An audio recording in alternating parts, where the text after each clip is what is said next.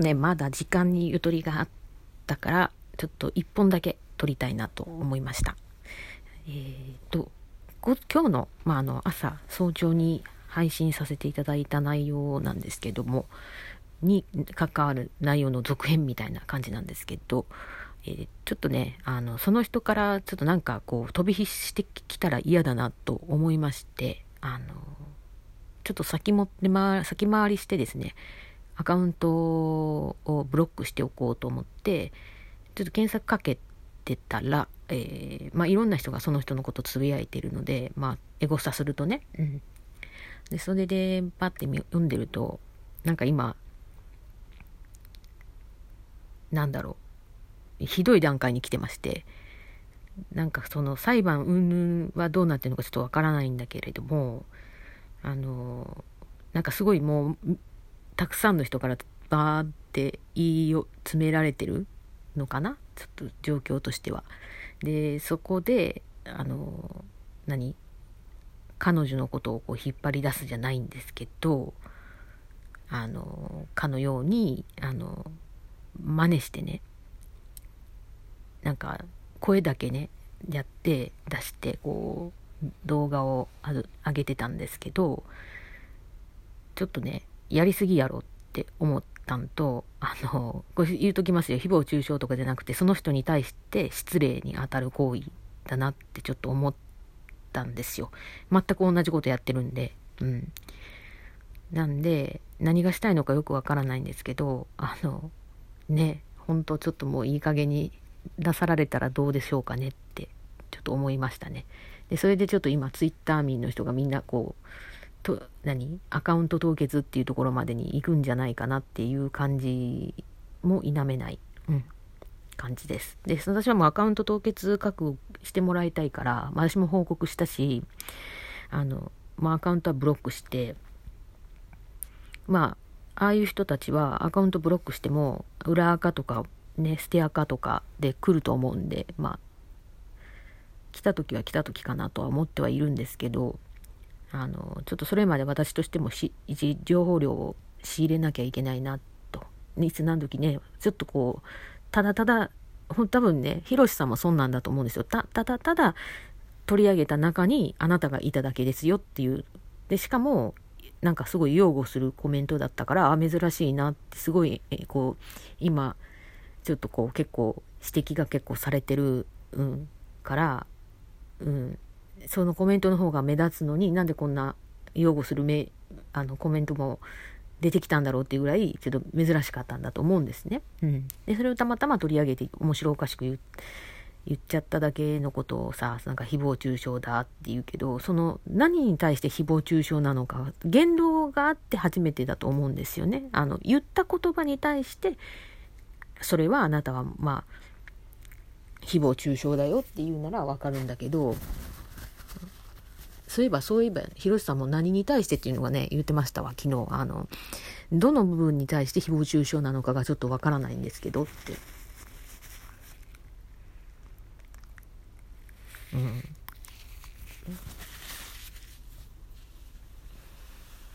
もう広瀬さんは単にまあ言ってる感じではあのまあ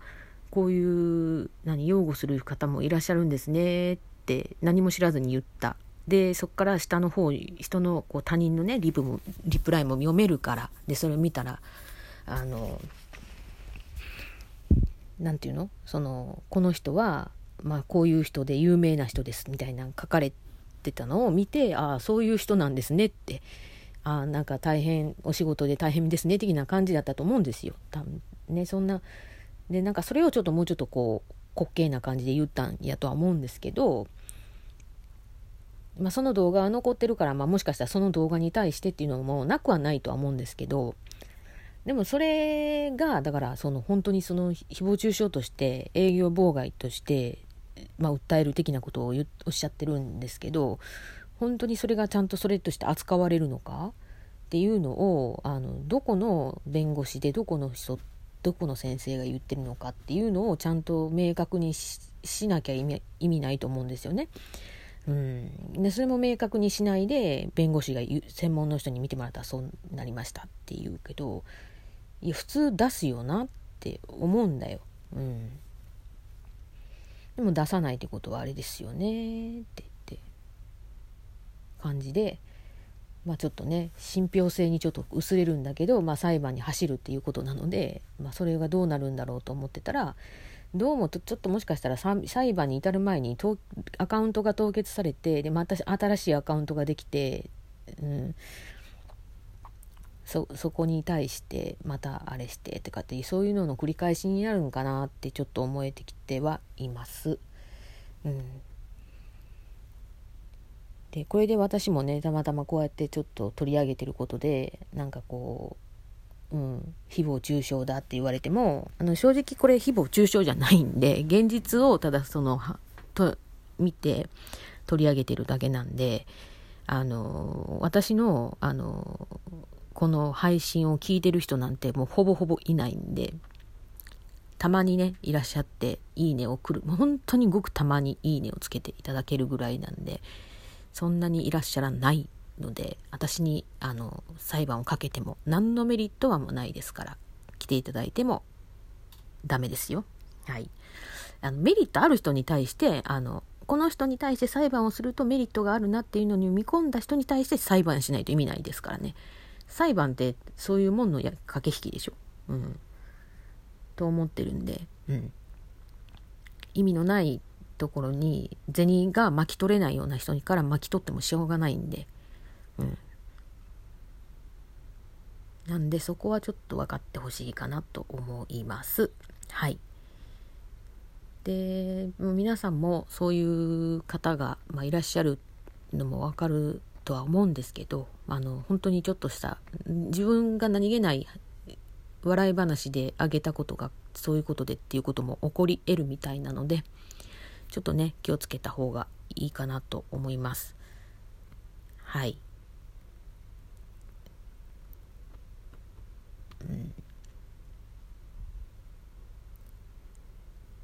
ちょっとね本当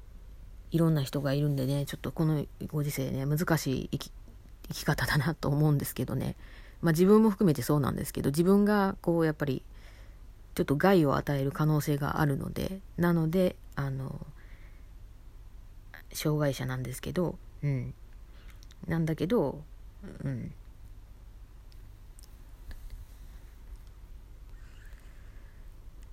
なるべくね、あの薬とともにうまくコントロールして、その害をあの出ないように緩和していくようにはしていきたいと思ってますので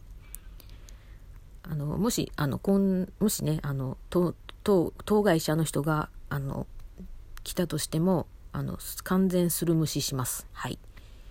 スルムシの上の、えー、さらなる上に、えー、応じませんので、はい。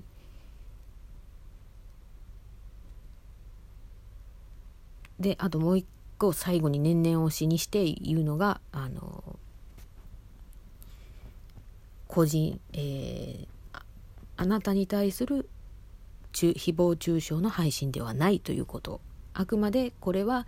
こういうことが現実に起こっていますよと。なので身近なことなので気をつけてくださいねという配信です。なのでそこはお間違いのないようにお願いいたします、えー、まああとちょっと少し余った時間で簡単なお話ができればと思うんですけどうん。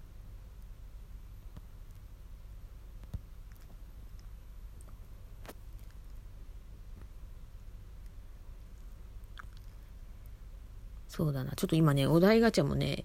探してるんですけど、ちょっとなかなかなくて。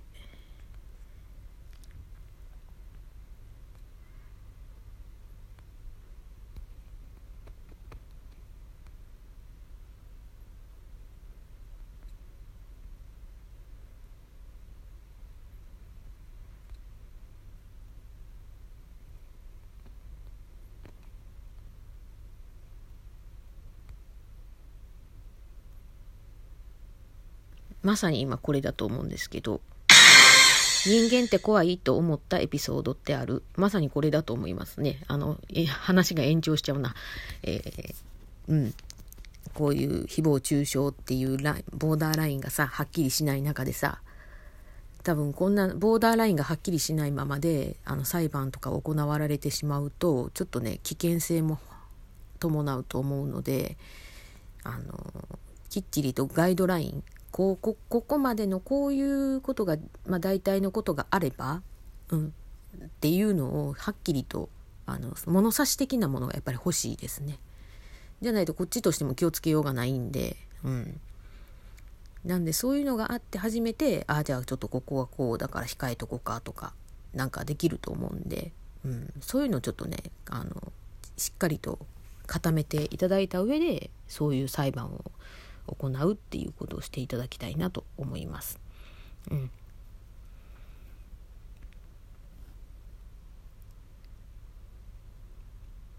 まあ、とりあえずこんな感じですかね。まあ、あの、つまんない配信だったんだと思うんですけど、まあ、あの、ちょっと、本当に、うん、一歩間違えると うん、やられちゃうので気をつけてください。それでは、また。あ、間違えた。